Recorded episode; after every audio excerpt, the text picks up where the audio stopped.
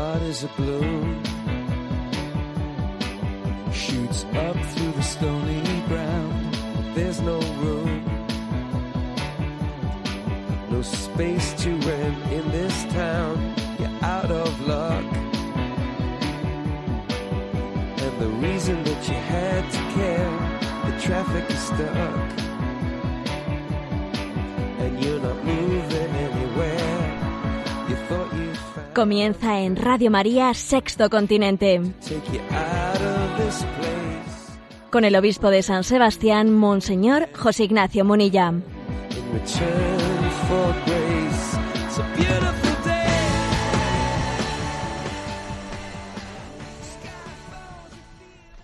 Un cordial saludo a todos los oyentes de Radio María. Un día más, con la gracia del Señor, nos disponemos a realizar este programa llamado Sexto Continente, que lunes y viernes realizamos en directo de 8 a 9 de la mañana. Es costumbre que comencemos el programa con así un pequeño una entradilla, a veces que trayendo aquí algunos de los mensajes enviados a redes sociales. ¿Y usted de qué es? ¿De derechas o de izquierdas? Yo de arriba. ¿eh? Este es un simpático, una simpática viñeta dibujada por Pachi Bronchalo, un sacerdote de Getafe que colabora además también en esta casa, junto con el padre Julián Lozano, en ese programa Rompiendo Moldes, que se emite en Radio María los domingos a las 11 de la noche, ¿no? Y bueno, pues Pachi Bronchalo es un simpático viñetista. Y entonces este sacerdote, bueno, pues se le ocurrió dibujar esta viñeta, ¿no? Alguien se acerca a un sacerdote y le dice, oiga, padre, ¿usted qué es? ¿De derechas o de izquierdas? Y él dice, yo de arriba. Bueno, pues ese simpático mensaje eh, creo que es una, ha estado, ha estado bien, es un marco bueno para que en esta semana redes sociales un servidor haya enviado este, esta reflexión, este pensamiento. En nuestro tiempo, un secularizado de derechas tiene valores muy similares a un secularizado de izquierdas. Lo que marca la diferencia en nuestro tiempo, en nuestros días, no es lo que antaño se decía izquierda-derecha, conservador, progresista, no. Lo que hoy en día marca la diferencia, yo diría que es lo único que marca la diferencia en esta tendencia al pensamiento único, pues es la visión cristiana, ¿eh? la visión cristiana, la doctrina social cristiana. Por lo tanto, como consecuencia tenemos que extraer pues esa invitación de San Pablo en la carta a los romanos, ¿no? Cuando dice, "Y no os amoldéis a este mundo, sino transformaos por la renovación de la mente, para que sepáis discernir cuál es la voluntad de Dios, qué es lo bueno, lo que le agrada, lo perfecto." Estamos llamados a vivir en una en un constante discernimiento de intentar ver las cosas desde arriba. No os amoldéis a este mundo, transformados por la renovación de la mente. Pedro, tú piensas como los hombres, no piensas como Dios. ¿Cómo son las cosas vistas desde Dios, desde la perspectiva de esa, de esa trascendencia que tiene el Evangelio, que no se somete a las, a las ideas y a las modas, a las modas contemporáneas? ¿Cómo es esa perspectiva eterna del Evangelio? Pues sí, esta es nuestra entradilla. Eh, vamos a realizar este programa de Sexto Continente, como solemos tener eh, pues costumbre de hacer, también en una interacción con las redes sociales. Hay una cuenta en Twitter y en Instagram que lleva el nombre de arroba obispo Munilla. En Facebook, el muro de Facebook que lleva mi nombre personal de José Ignacio Munilla. Una, una web multimedia en ticonfío.org en la que están enla- enlazadas todos los recursos y también recuerdo, bueno, pues que en el podcast de Radio María y en el canal de iVox llamado Sexto Continente tenéis a vuestra disposición los programas anteriores, porque siempre hay muchos oyentes pues que no pueden escuchar en este momento en directo y lo escuchan en diferido y además vemos que cada vez son más también, de lo cual nos alegramos mucho y enviamos un saludo a todos ellos.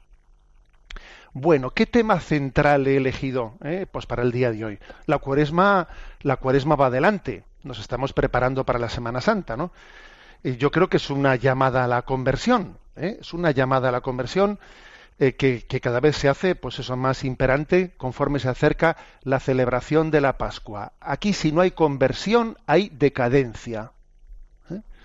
Un cristiano es alguien que vive en permanente estado de conversión. Es una tarea que tenemos pendiente hasta la muerte. Y es muy importante que seamos capaces de vivir la, la palabra conversión como con un horizonte de liberación. Decir aspiro a la conversión es decir aspiro a la liberación. Porque el mayor carcelero no está fuera de nosotros, el mayor carcelero es nuestro propio pecado. ¿eh? Y tenemos que liberarnos de esas cadenas. La conversión es sinónimo de liberación.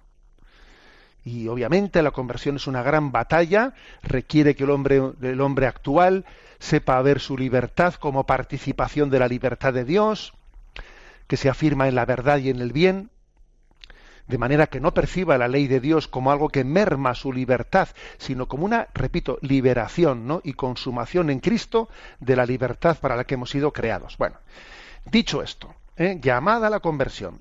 Pues, ¿qué es lo que he pensado? Pues que eh, como se celebró hace poquito la, pues las 24 horas para el Señor, y el Papa Francisco también las celebró, celebró tal, mm, tal eh, acontecimiento en, el, pues en la Basílica Vaticana, allí mm, él presidió la celebración litúrgica del sacramento de la penitencia y luego se puso a confesar.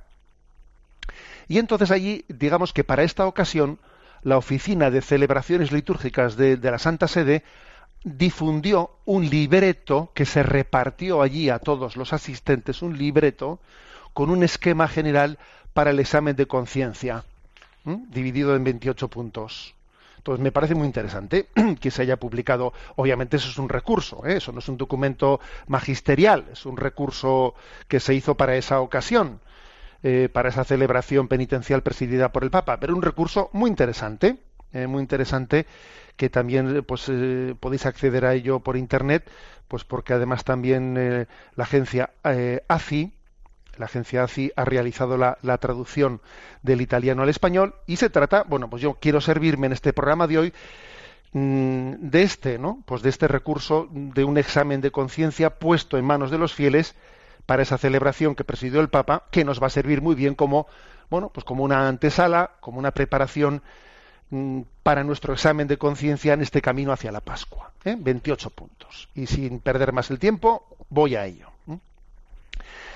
Mm, los tres primeros puntos eh, se, se, reservan en, este, en, esta subsidia recurso se reservan para examinar cuál es mi actitud, eh, mi vivencia de este sacramento de la penitencia o de la confesión o de la reconciliación, ¿eh? o como queramos llamarlo, porque eh, hay que decir que es un sacramento que tiene distintos, distintos nombres. Entonces, las tres preguntas que se hacen son las siguientes. ¿Me acerco al sacramento de la penitencia por un sincero deseo de purificación? de conversión, de renovación de vida y de una más íntima amistad con Dios? ¿O lo considero más bien como un peso que solo raramente estoy dispuesto a asumir? Segunda pregunta. ¿He olvidado a propósito, he callado pecados graves en la confesión precedente o en confesiones pasadas? Y tercera. He satisfecho la penitencia que me fue impuesta, he reparado los daños que he cometido, he buscado poner en práctica los propósitos hechos para enmendar mi vida según el Evangelio. Estas son las tres preguntas referidas a cómo vivo yo este sacramento, ¿no? Yo, cual, yo que subrayaría, pues hombre, yo creo que subrayaría el que cómo vivo yo este sacramento, cómo lo vivo. O sea, lo vivo como un como un, un regalo de Dios para mi purificación o lo vivo como un peso que me cuesta, ¿no? Como un peso, porque a veces, hay que decir, como es un sacramento exigente, exigente, pues suele, a veces, nos suele dejar una huella en la que ese peso de que me cueste tanto abrir mi conciencia, etcétera, pues me quita el gozo, me quita el gozo, me quita la alegría del encuentro con Jesucristo. Y hay algo que vencer, ¿eh? Cuando en nosotros existe ese, ese sacrificio tan grande, ¿no? Que, exige, a veces para nosotros ir a confesarnos es un sacrificio tremendo. Y, bueno, ¿por qué es eso? ¿Por qué acontece tal cosa? Puede haber habido malas experiencias, puede, bien, por, supuesto, puede haberlo, ¿no? También creo que puede ahí estar eh, influyendo mucho nuestra vanidad, mm, en el hecho de que no terminamos de, de tener eh, la fe suficiente para entender que es con Jesucristo con quien es mi encuentro y con nadie más. ¿eh?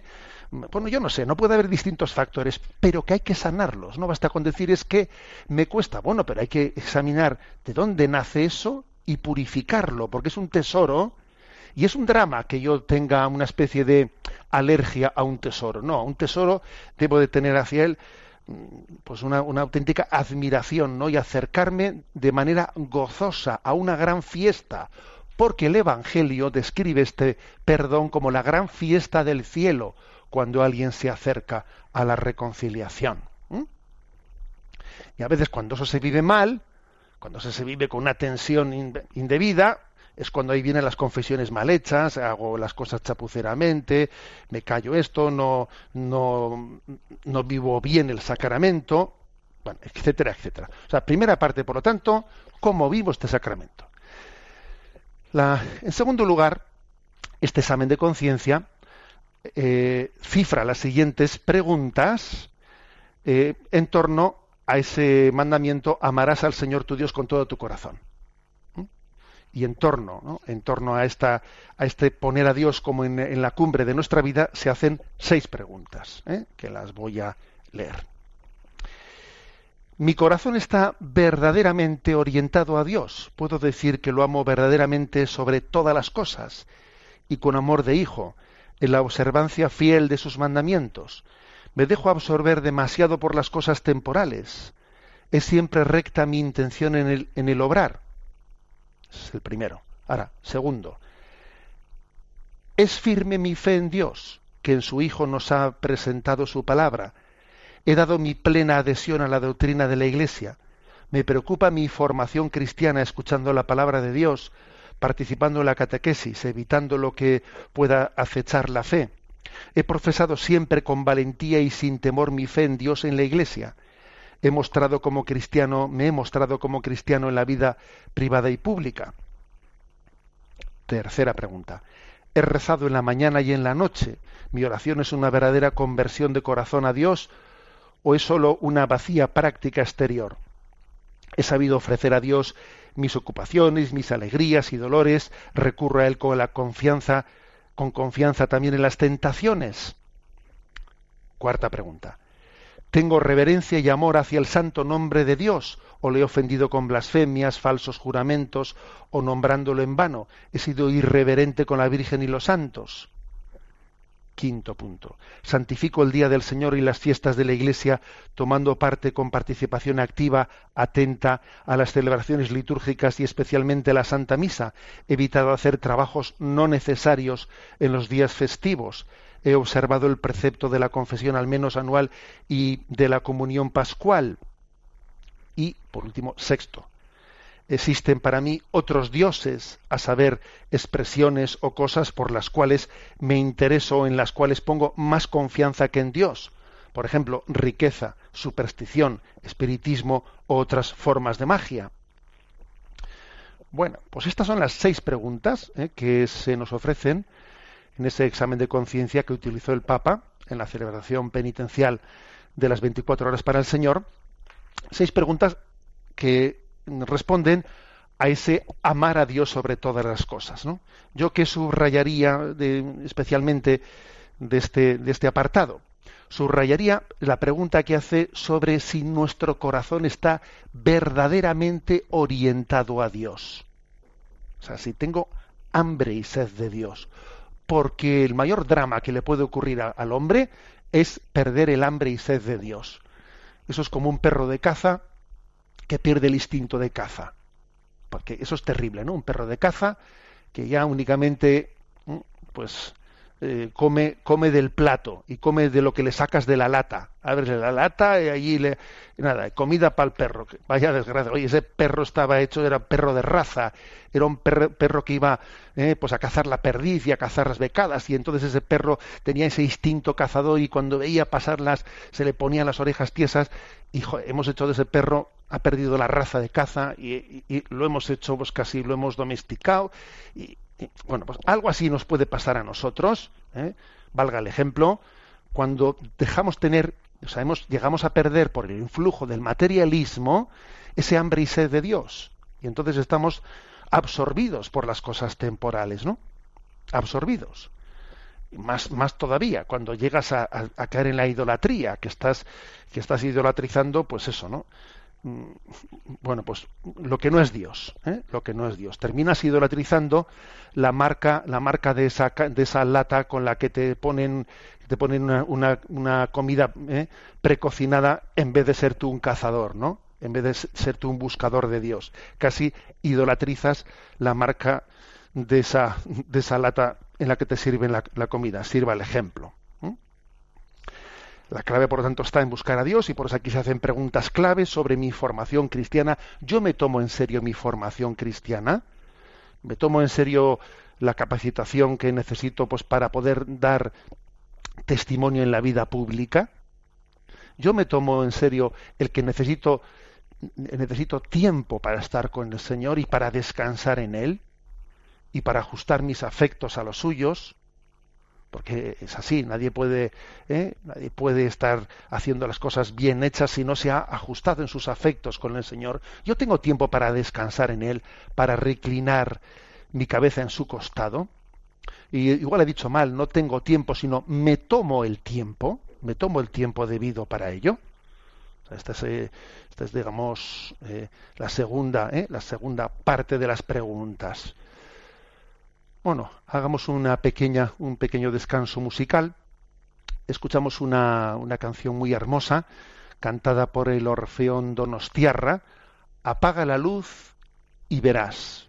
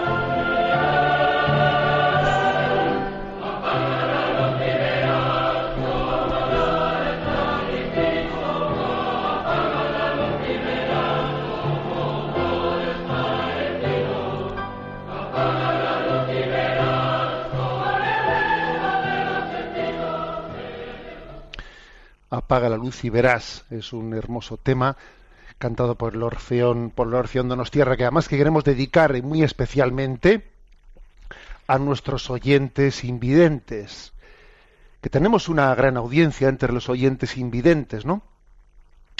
Apaga la luz y verás con otro sentido, porque es verdad también que aquellos que, que padecen la invidencia han recibido también una, una gran capacidad de sensibilidad en otros sentidos. Y como no, el don de la fe para ellos también resulta ser una luz muy potente.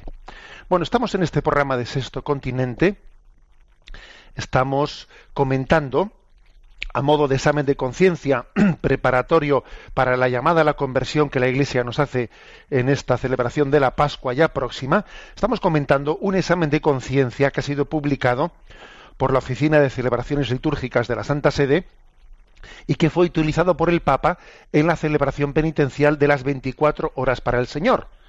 Son 28 preguntas de examen de conciencia. He dicho antes como las, primeras, tres primeras hacían referencia a cómo vivo el sacramento de la penitencia. Las seis siguientes a, poner a Dios en el centro de tu vida. Las doce siguientes hablan de nuestro deber de amor y de respeto y de justicia para con los demás. Amaos los unos a los otros como yo os he amado. Y las doce preguntas son las siguientes. La primera, ¿amo verdaderamente a mi prójimo o abuso de mis hermanos, sirviéndome de ellos para mis intereses y reservando para ellos un trato que no quisiera que fuese usado conmigo? He ocasionado escándalo con mis palabras y mis acciones. Segundo, en mi familia he contribuido con paciencia y con verdadero amor al bien y a la serenidad de los demás, para cada miembro de la familia. Para los hijos fui obediente con mis padres, los he respetado y honrado, les he ayudado en las necesidades espirituales y materiales, me he esforzado en la escuela, he respetado a la autoridad, he dado un buen ejemplo en toda situación. Y para los padres se pregunta, ¿me he preocupado por la educación cristiana de mis hijos? ¿Les he dado un buen ejemplo? ¿Les he apoyado y dirigido con mi autoridad? Y para los esposos se pregunta, ¿he sido siempre fiel en los afectos y en las acciones? ¿He sido comprensivo en los momentos de desasosiego? La tercera pregunta, ¿sé dar de lo mío sin mezquino egoísmo a quien es más pobre que yo? En cuanto a lo que depende de mí, defiendo a los oprimidos y ayudo a los necesitados? ¿O trato con suficiencia y con dureza al prójimo, especialmente a los pobres, los débiles, los viejos, los marginados y los inmigrantes? Cuarta pregunta. ¿Soy consciente de la misión que me fue confiada? ¿He participado de las obras de apostolado y de caridad en la Iglesia, en las iniciativas y en la vida de la parroquia? he rezado y dado mi contribución para las necesidades de la Iglesia y del mundo, por ejemplo, para la unidad de la Iglesia, para la evangelización de los pueblos, para la instauración de la justicia y de la paz. Quinta pregunta. Tengo en el corazón el bien y la prosperidad de la comunidad en la cual vivo o cuido solo de mis intereses participo en cuanto puedo en las iniciativas que promueven la justicia, la moral pública, la concordia, las obras de beneficencia. Cumplo con mis deberes civiles. He pagado regularmente mis impuestos. Sexta pregunta. ¿Soy justo, comprometido, honesto en el trabajo, voluntarioso para prestar mi servicio para el bien común? ¿He dado el salario justo a los obreros y a todos los dependientes. He cumplido los contratos y promesas. Séptimo, he prestado obediencia y respeto debido a las autoridades legítimas. Octavo, si tengo algún cargo o desarrollo funciones directivas, cuido solo mi interés o me esfuerzo por el bien de los demás, en espíritu de servicio. Noveno, he practicado la verdad y la lealtad, o he ocasionado el mal al prójimo con mentiras, calumnias, denigraciones, juicios temerarios, violaciones de secretos. Décimo, he atentado contra la vida y la integridad física del prójimo, le he ofendido en su honor, le he negado los bienes, he procurado o aconsejado el aborto, he callado en situaciones donde debiera de haberme pronunciado defendiendo el bien. En la vida matrimonial soy respetuoso de las enseñanzas de la Iglesia acerca de la apertura a la vida y del respeto a la vida.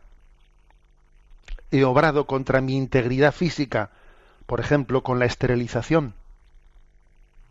Fui siempre fiel también con la mente. He, mantenido odios. He sido conflictivo. He pronunciado insultos y palabras ofensivas, fomentando desacuerdos y rencores. He omitido testimoniar la inocencia del prójimo de forma culpable y egoísta. He conducido el vehículo u otro medio de transporte poniendo en peligro mi vida o la de los demás. Pregunta 11.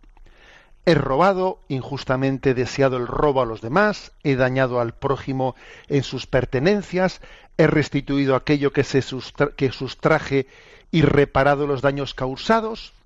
Y por último, la pregunta 12. Si he recibido males, me he mostrado dispuesto a reconciliarme y perdonar por amor a Cristo, o guardo en el corazón odio y deseo de venganza. Bueno, como veis, un repasito, ¿eh? Menudo repasito las doce preguntas, que obviamente no vamos a poder desarrollarlas todas y yo me quiero fijar en, en unas líneas madre, ¿eh? las líneas madre, y es que, que obviamente con respecto a nuestra relación con los demás hay una serie de principios fundamentales. Uno básico es tener la sensibilidad de ponerte también en la situación del otro y decir, trata a los demás como te gustaría que tratasen a ti. Es decir, tener la sensibilidad de ver las cosas desde los ojos de los demás, lo cual supone para eso un salir de nosotros mismos y ver las cosas desde, desde ellos. Un hijo tiene que hacer el esfuerzo de ver su padre y su madre qué interés bueno tienen hacia él. Y un padre tiene que ver también desde, desde la situación de su hijo qué es lo que le está, le está pesando, ¿no? O sea, entenderle. Y lo mismo entre nosotros, lo mismo en nuestra relación social. Pero no basta con eso. Hay que dar un paso más. Y el paso más es darnos cuenta de que tenemos un compromiso de justicia, sí, un compromiso de justicia y de verdad, que Dios ha pensado en nosotros para contribuir al bien común. Este mundo, este mundo eh, necesita de mí, de los talentos, de las capacidades que Dios me ha dado, para que este mundo sea más justo. Yo no puedo dejar este, este mundo como, como lo he encontrado, o peor de lo que lo he encontrado. Lo tengo que dejar mejor de lo que lo he encontrado. Y eso, es un, y eso supone meterse en compromisos, meterse en líos, preocuparse de qué puedo hacer yo por mejorar las situaciones, ¿no? Aquí la indiferencia es el mayor de los pecados. ¿Qué iniciativas existen? ¿A qué me puedo sumar? ¿no? Ojo con, con una especie de tendencia que muy generalizada entre nosotros, que es a que cada uno se encierre en su burbujita, en su, su burbuja y ahí se quede. Pero todavía digo una tercera cosa más. No solo intenta tener sensibilidad y trata a los demás como te gustaría que te tratasen. No solo ya, fíjate, no solo ya, que ya es mucho, ¿no? Recibe la llamada a, a ser tu fermento, a, ser, poner tus talentos al servicio de un mundo más justo en el que, en el que reine, ¿no? El reine la, el bien y la verdad, sino algo más. Ama ama al prójimo, porque lo anterior en el fondo no se puede hacer, tener sensibilidad para ponerse en el pellejo de los demás, comprometerse verdaderamente con la justicia por el bien común, en el fondo, no se puede hacer si no se ama, si no se ama. Y más todavía, ya sé que es un poco escandaloso decir esto, pero si no se ama al enemigo, si, si no amas al enemigo, es imposible, es imposible, porque siempre verás, siempre, pues a la hora de intentar ser más justo, te llevarás decepciones, pues para esto, pues para esto me quedo en mi casa, claro, y, y los zarpazos de las injusticias te llevarán a replegarte en tus cuarteles. Ama, ama incondicionalmente, ama al fondo perdido, ama al que te devuelve el mal por el bien. Y es, es la única manera ¿eh? de poder vivir, ¿no? Pues estas, estas preguntas. Ama también en el matrimonio, ama, la transmisión de la vida, sé generoso. Bueno, y finalmente viene, ¿eh? dentro de este examen de conciencia, ¿eh? utilizado por el Papa, que estamos aquí comentando, viene el apartado final. Y si el apartado primero era sobre cómo vivo yo el sacramento de la confesión, el apartado segundo estaba bajo, ¿eh? bajo el título Amarás a Dios con todo tu corazón. El siguiente apartado Era amaos unos a los otros, como yo os he amado. Y el último apartado es sed perfectos como vuestro Padre Celestial. Y son siete preguntas. La primera, ¿cuál es la orientación fundamental de mi vida? ¿Me doy ánimo con la esperanza de la vida eterna? He buscado reavivar mi vida espiritual con la oración, la lectura y la meditación de la palabra de Dios, la participación en los sacramentos.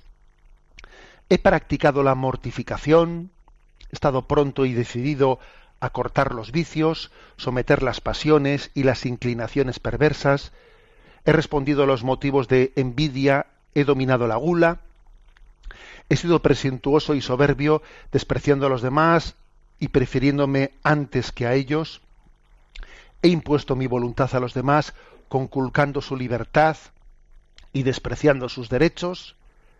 Segunda pregunta.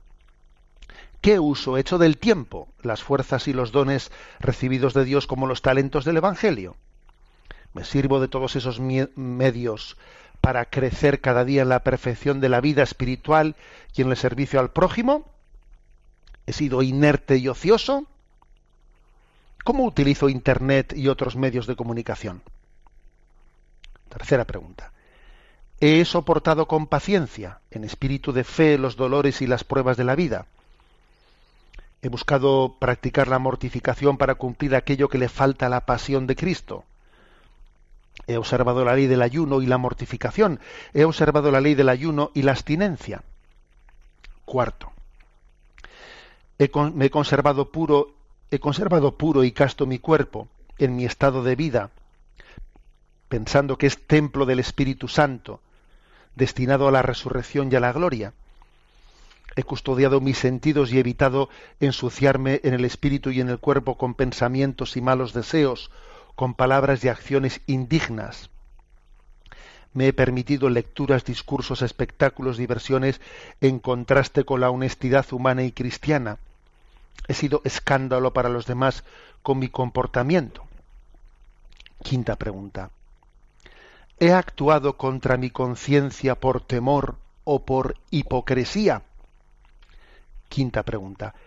He buscado comportarme en todo y siempre en la verdadera libertad de los hijos de Dios y según las leyes del Espíritu, o me he dejado someter por mis pasiones. Y última pregunta, séptima. ¿He omitido un bien que era para mí posible de realizar? Bueno, como veis, ¿eh? pues está el último momento de, este examen de conciencia, que está bajo el título Sed perfectos como vuestro Padre Celestial es perfecto, yo subrayaría de él el hecho de que comienza diciendo, a ver, yo tengo esperanza, tengo esperanza en la vida eterna, tengo esperanza en la santidad. ¿eh?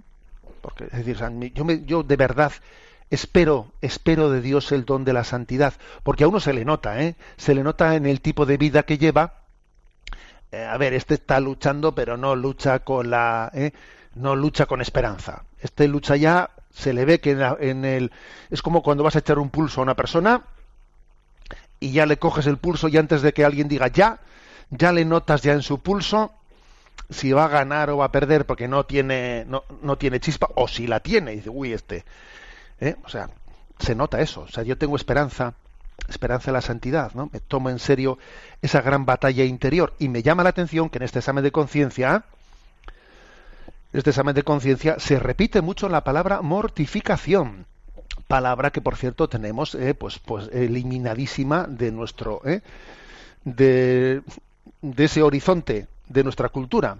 Se habla mucho de mortificación, se habla mucho de que tiene que haber una batalla interior, pues para, para, que uno tenga dominio de sí mismo, porque la gran batalla de la libertad comienza dentro de nosotros, ¿sí? La gran batalla es yo soy dueño de mí mismo. O estoy qué paradoja, ¿no? Que este mundo reivindique la libertad, la libertad y esté lleno de adictos. Estamos llenos de adicciones. Y la libertad es algo sacrosanto, pero ¿cómo sacrosanto? Si estamos, venga, que generar adicciones por todas las partes. Entonces, tiene que haber aquí una batalla, ¿no? Una batalla interior Dice incluso en la utilización de Internet. Pues claro que sí. ¿eh? La batalla por la pureza, ¿qué no decir por la batalla por la pureza? Es una gran batalla. nos quieren esclavos, nos quieren esclavos. ¿eh? No hay esclavitud más, más perfecta, no hay esclavitud más, digamos, desarrollada que aquella en la que el esclavizador consigue que los esclavizados, los que han sido ¿eh? esclavizados, sientan placer en ser esclavos.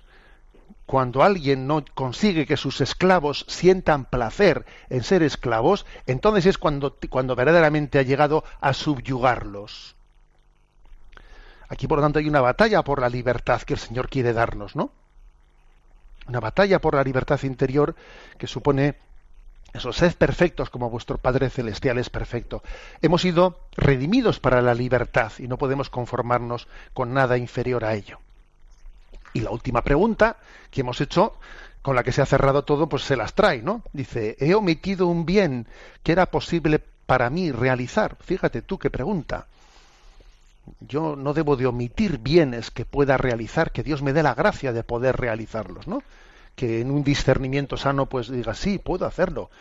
¿eh? Es conveniente hacerlo, es prudente hacerlo. ¿Por qué no lo hago? ¿Eh? Porque estamos muchas veces en nuestra vida se nos pasa con el a ver si, a ver si comienzo, a ver si, no, y se nos va pasando la vida en el a ver si, a ver si. ¿eh?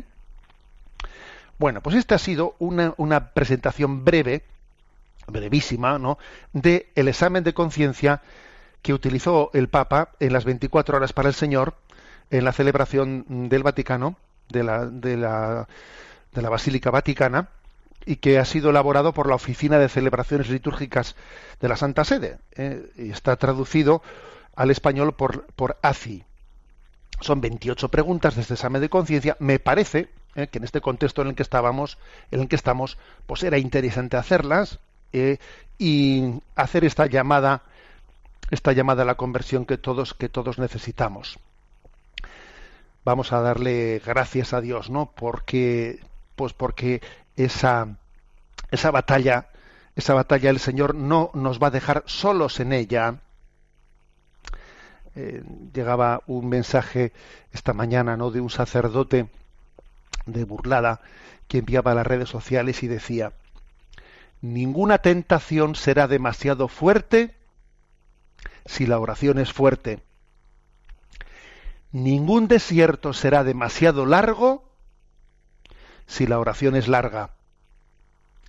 Ninguna tristeza será demasiado profunda si la oración es profunda.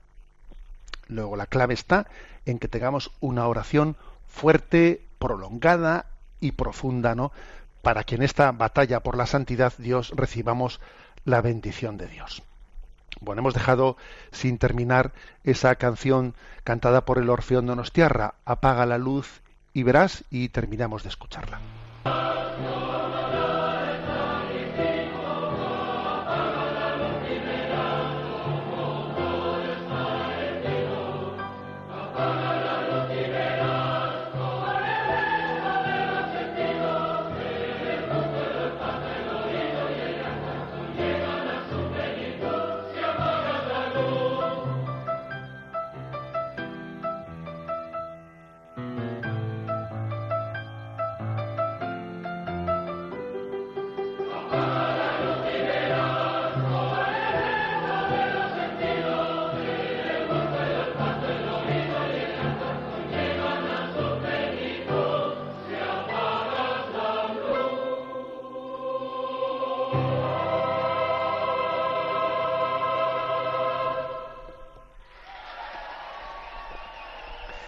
Bueno, pues ciertamente esta, esa interpretación del Orfeón Tierra ha tenido un gran éxito, se ha difundido mucho y tiene ya más de 260.000 visualizaciones en, YouTube. Vamos ahora a nuestro rincón del DOCAT. Sabéis que reservamos cada, programa un rincón para comentar un punto de este compendio de doctrina social. Hoy nos toca el punto 40. El punto 40 pregunta, ¿en qué radica la brecha digital? ¿Qué es esto de la brecha digital? Bueno, ahora lo vais a ver. Estamos en el contexto del tema de redes sociales, Internet, etcétera. Responde así a la pregunta. ¿En qué radica la brecha digital? La participación de todos en la configuración de la casa común es el fin de cualquier medio de comunicación social.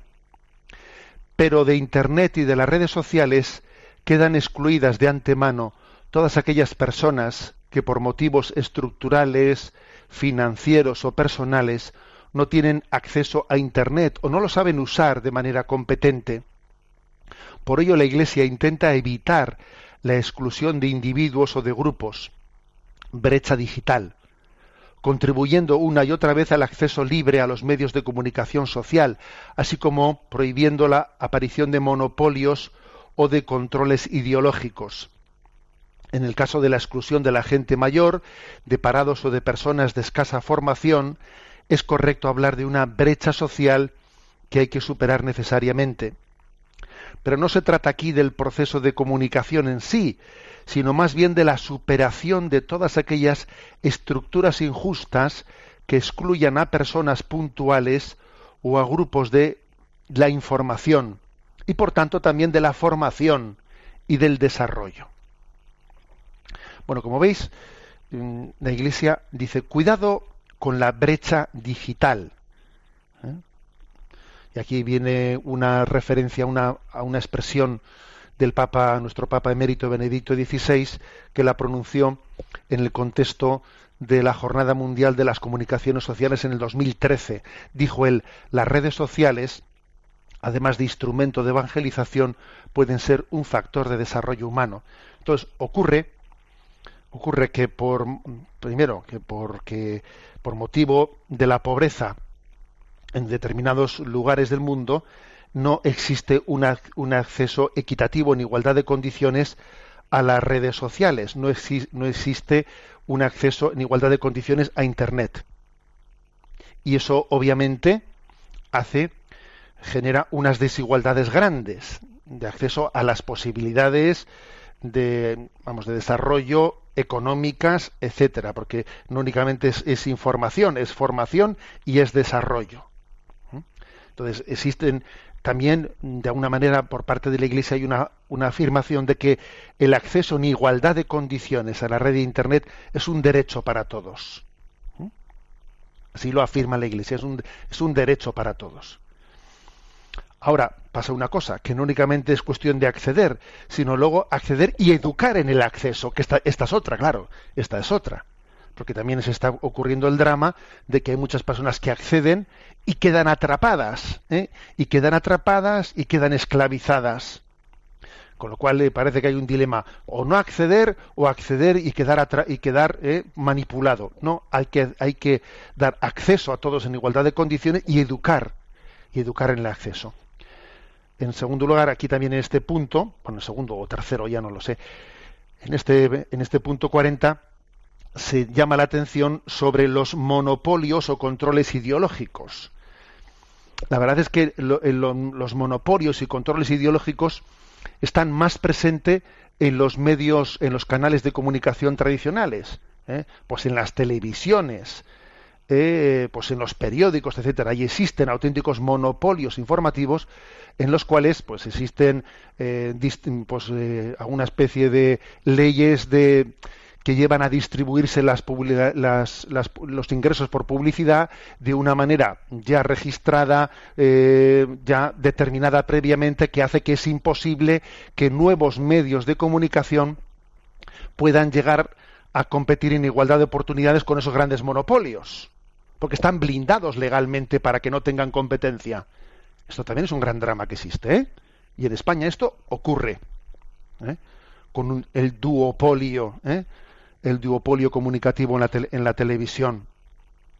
En ese sentido, las redes sociales e Internet son una posibilidad, son una posibilidad de acceso en igualdad de condiciones sin estar sometidos a, esa, eh, a, esos monopolios. Pero claro, también es muy difícil porque obviamente también existen recursos para que, para que algunos tengan un acceso ¿no?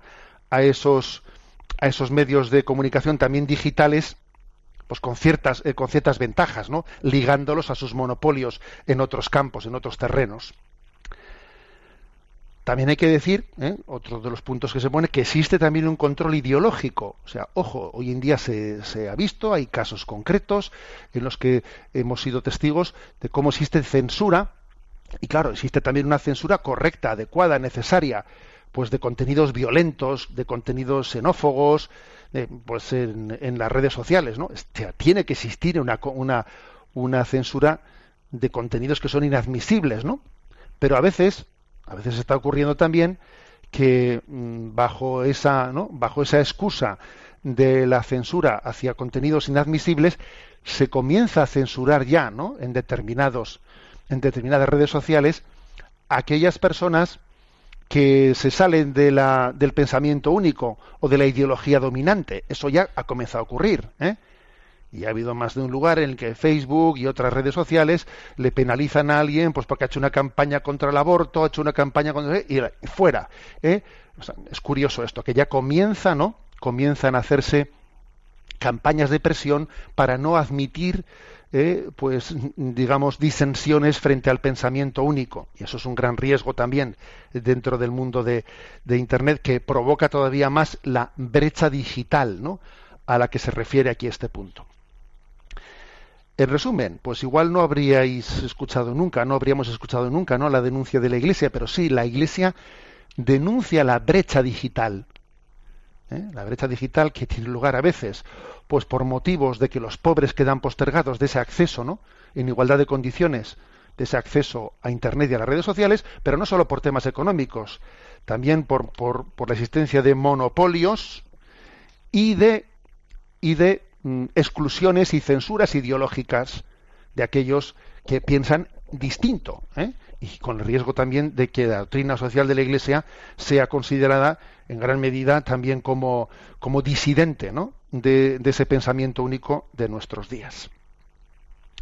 Bien, lo dejamos aquí y vamos ahora a pasar a un momento a atender a vuestras preguntas, porque sabéis que hay un correo electrónico sextocontinente arroba radiomaria.es al que podéis hacer llegar vuestras vuestras preguntas. ¿eh?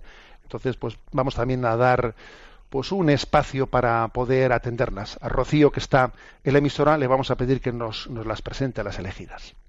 Buenos días, monseñor. Buenos días, adelante. Javier desde Ciudad Real pregunta, mi consulta es sobre la primera carta a los Corintios, capítulo 7, versículo 14, que dice, el marido que no tiene fe es santificado por su mujer, y la mujer que no, que no tiene fe es santificada por el marido creyente. Si no fuera así, los hijos de ustedes serían impuros, en cambio, están santificados.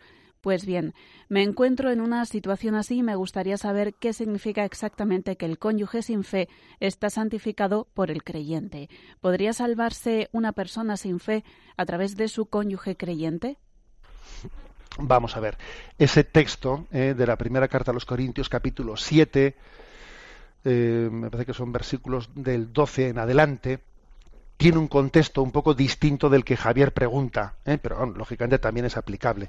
Y el contexto que tiene es el siguiente, ¿no? En aquel, en aquel momento en el que comenzaba, ¿no? Comenzaba a extenderse la, la, la primera comunidad cristiana, pues las parejas, con mucha frecuencia ocurría que se convertía, se convertía a, Jesucristo, se bautizaba un hombre y una mujer que estaban casados. Y entonces no siempre se bautizaba su, su esposo. ¿eh? A veces se bautizaba él y ella no quería ser cristiana. O se bautizaba ella y él no querían ser cristianos. Y entonces se planteaba, se planteaba eh, este dilema. De, si ese, de qué es lo que ocurría, de si ese matrimonio si ese matrimonio seguía siendo válido, etcétera. Entonces, en esta forma parte forma parte de lo que también el derecho canónico ha asumido en nuestros días y es lo siguiente, ¿no? Si dos personas no bautizadas, no bautizadas, una de ellas, o sea, dos personas casadas, ¿no? Casadas por civil, obviamente, una de ellas se hace cristiana y la otra de ellas no, no se hace cristiana, ¿no? Entonces, que el matrimonio anterior sigue siendo válido o por ella por haberse hecho cristiana de alguna manera se inicia en una nueva en un nuevo vínculo que le hace libre del digamos del vínculo anterior bueno y entonces digamos que existen, la, la, iglesia, la tradición de la Iglesia ha respondido esto con las dos posibilidades. ¿eh? Las dos posibilidades. Cuando alguien ha descubierto a Jesucristo, comienza una vida nueva y entonces puede decirse que tiene la libertad para que el compromiso anterior que tenía con alguien que sin haber conocido a Jesucristo fuese un compromiso que no, que, no le que no le ate en el momento presente después de haber conocido a Jesucristo comienza para él una, una vida nueva esa, esa interpretación es correcta y por lo tanto eh, a, esa persona se le permite el poder casarse por la iglesia. Pero también, según dice San Pablo aquí, también se da la segunda posibilidad. Es decir, que yo asuma, asuma que, que esa persona mm, con la que yo me casé, aunque ella no se haya hecho cristiana, sin embargo, hay un designio de Dios para que yo, aunque yo haya descubierto a Jesucristo y él no la haya descubierto, hay un designio de Dios para que continuemos unidos y, Cristo esté presente mm, pues de otra de, esta manera que yo que sea santificado él a través mío. O sea que de alguna manera la gracia de Cristo si él nos ha abierto a ella pues en la medida en que yo estoy unido a él también le pueda llegar la gracia de Cristo a través mío no de alguna manera sería como sacramentalizar, entre comillas, la unión no sacramental que existía antes de que antes de la conversión al cristianismo, ¿no? Yo me hago cristiano y entonces es como si eh, esa gracia de Cristo llega al otro a través a través mío. Este es el contexto ¿eh? en el que está expresado este tema. Mm, bueno, lo digo porque Javier posiblemente hace esta pregunta en el sentido de que, bueno, pues que igual está, está desposado con, con, una mujer que no es cristiana, pero no en el sentido de que no esté bautizada, sino en el sentido de que aunque esté bautizada, pues es que nos hemos, hay muchas personas bautizadas que de facto se han alejado en la práctica de la fe e incluso dicen abiertamente que no son creyentes. ¿eh? Y supongo que este es el caso de Javier. Yo creo que lo que hay que decir es que, pues por supuesto, ¿no? Dios te ha puesto en ese matrimonio, te ha puesto en ese matrimonio en el que si tu esposa eh, pues perdió la fe, tú estás llamado a ser presencia de Cristo para ella y de alguna manera tu esposa se santificará también a través de tu testimonio. Eh, eso no quiere decir que Dios también, pues, sea, ella no tenga que responder delante de Dios de lo que en su conciencia haya, de si ha sido fiel a lo que en su conciencia Dios le haya mostrado, ¿eh? Pero eso, pero sin embargo, tu testimonio, tu, tu amor hacia ella, tu oración por ella, será ¿no? una parte muy importante de su, de su salvación. ¿eh? Bueno, adelante con la siguiente pregunta. José Francisco Mengual pregunta, Estimado Monseñor, nos gustaría conocer si es posible su opinión sobre las dos películas aparentemente cristianas que se estrenan últimamente, María Magdalena y San Pablo, fundamentalmente por recomendarlas a nuestro grupo de oración donde hay muchas personas sencillas o bien dejarlas pasar. Muchas gracias de antemano y que Dios le bendiga. Bien, vamos a ver, he visto de las dos películas, he visto la de San Pablo, eh, la otra de María Magdalena no la he visto.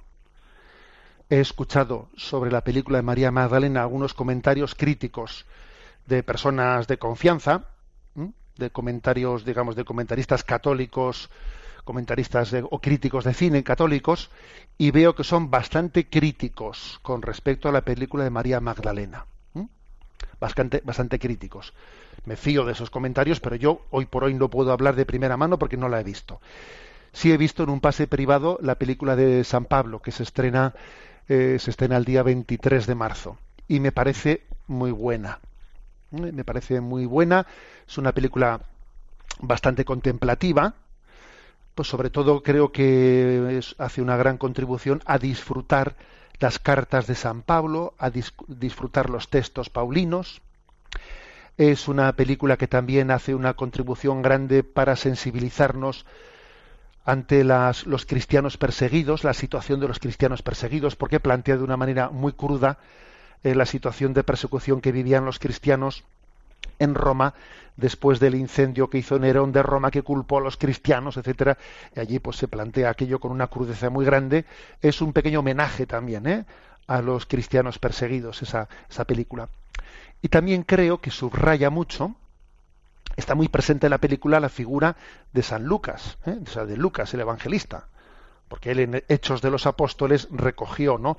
En buena medida el testimonio de, San Pablo. Entonces hay que decir que, que también es muy es muy llamativa, eh, pues esa, esa contribución que hace, que hace la película, que hace esa figura de San Lucas, a ver cómo la comunidad cristiana buscaba, buscaba aquellos que habían tenido la experiencia directa de Jesucristo. Para ellos era muy importante ¿no? que Pablo, que se había encontrado con Jesucristo camino de Damasco, pudiese, dar pudiese decir una palabra, o sea, es decir, escuchar la palabra de los que estuvieron con Cristo. Eso era, para ellos era como una joya, ¿no? En medios, en situaciones dramáticas que tenían que discernir qué hacemos, qué dice Pablo, o sea, qué dice el que escuchó a Jesucristo. Escuchemos su palabra, ¿no? Como una palabra de orientación en nuestra vida. Bueno, pues será una película que, que obviamente, ¿no? Va, va a hacer muy bien, va mucho bien y que sobre todo va a despertar deseo de leer las cartas de San Pablo, que tenemos que reconocer que las cartas de San Pablo suelen pasar bastante desapercibidas, porque como las leemos la segunda y a veces nos comemos la segunda lectura en la liturgia de los domingos, ¿eh? ojo con eso que no debiéramos de hacerlo nunca, bueno, pues es que a veces pues las, cartas de San Pablo están siendo pues no suficientemente conocidas, no bebemos suficientemente de ese, de ese depósito paulino, ¿no? Yo recomiendo esa película. Bueno, tenemos el tiempo cumplido. También eh, me permito también decir que el martes, el martes habrá un programa especial a esta misma hora de las 8 de la mañana, porque don Demetrio, obispo de Córdoba, don José Rico, obispo auxiliar de Getafe y un servidor, pues eh, presentaremos el documento Placuit Deo, este documento que recientemente ha publicado la Congregación de la Doctrina de la Fe. ¿eh? Y entonces, bueno, pues también estáis invitados a participar en esa, en esa presentación. Me despido con la bendición de Dios Todopoderoso, Padre, Hijo y Espíritu Santo. Alabado sea Jesucristo.